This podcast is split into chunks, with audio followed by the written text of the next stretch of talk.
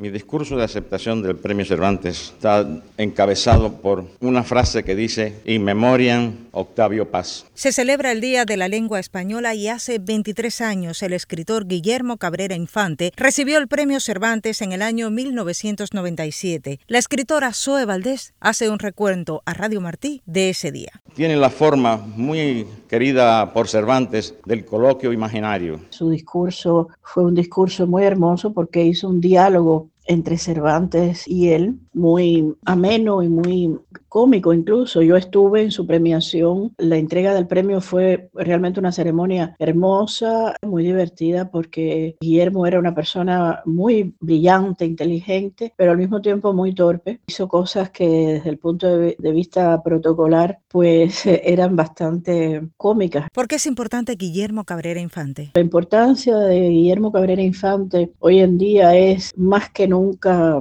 imprescindible, puesto que es un autor a través del cual se puede estudiar la Cuba que realmente existió, la Cuba que realmente importa, la Cuba que, que dio origen a lo que es la gran cultura cubana. Esa es la razón por la que siempre he pensado que, por ejemplo, para estudiar una época de La Habana, cuando La Habana fue lo que la gran ciudad que fue, pues hay que remitirse siempre a la lectura de las obras de Guillermo Cabrera Infante. Pero además de eso, también, por ejemplo, es un autor que escribió en lengua inglesa. Él decía que él era el, único autor británico que escribía en lengua española, pero era a, a media cierto porque él escribió un libro también en inglés, Puro Humo, Que fue un gran éxito y del que se hizo eh, especialistas de la lengua inglesa hicieron muy buenas críticas, muy favorables al libro, diciendo que no solo era un gran escritor en lengua española, también en lengua inglesa. Sus juegos de palabras en inglés, tal como los hacía en español, pues pasaban de manera extraordinaria.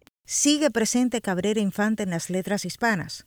Su presencia hoy en las letras sigue siendo la misma, intacta, queda intacta, de una gran presencia. Sus novelas incluso ha, publicado su viuda eh, Miriam Gómez de Cabrera Infante, ha publicado toda la obra o casi toda la obra completa, porque quedan todavía algunos libros por publicar, y novelas que habían quedado inéditas han sido publicadas con posterioridad a su fallecimiento y son novelas que no solo demuestran que el escritor está más vivo que nunca, sino que demuestran, que perfilan la gran eternidad de Guillermo Cabrera Infante. Cervantes dejaba de ser un mero mortal para pasar a la inmortalidad. Aquí debe acabar mi discurso, pero permítanme una palabra o dos antes de irme. Puedo decir que en España han sido en extremo generosos conmigo. Aquí se han editado por primera vez todos mis libros menos tres.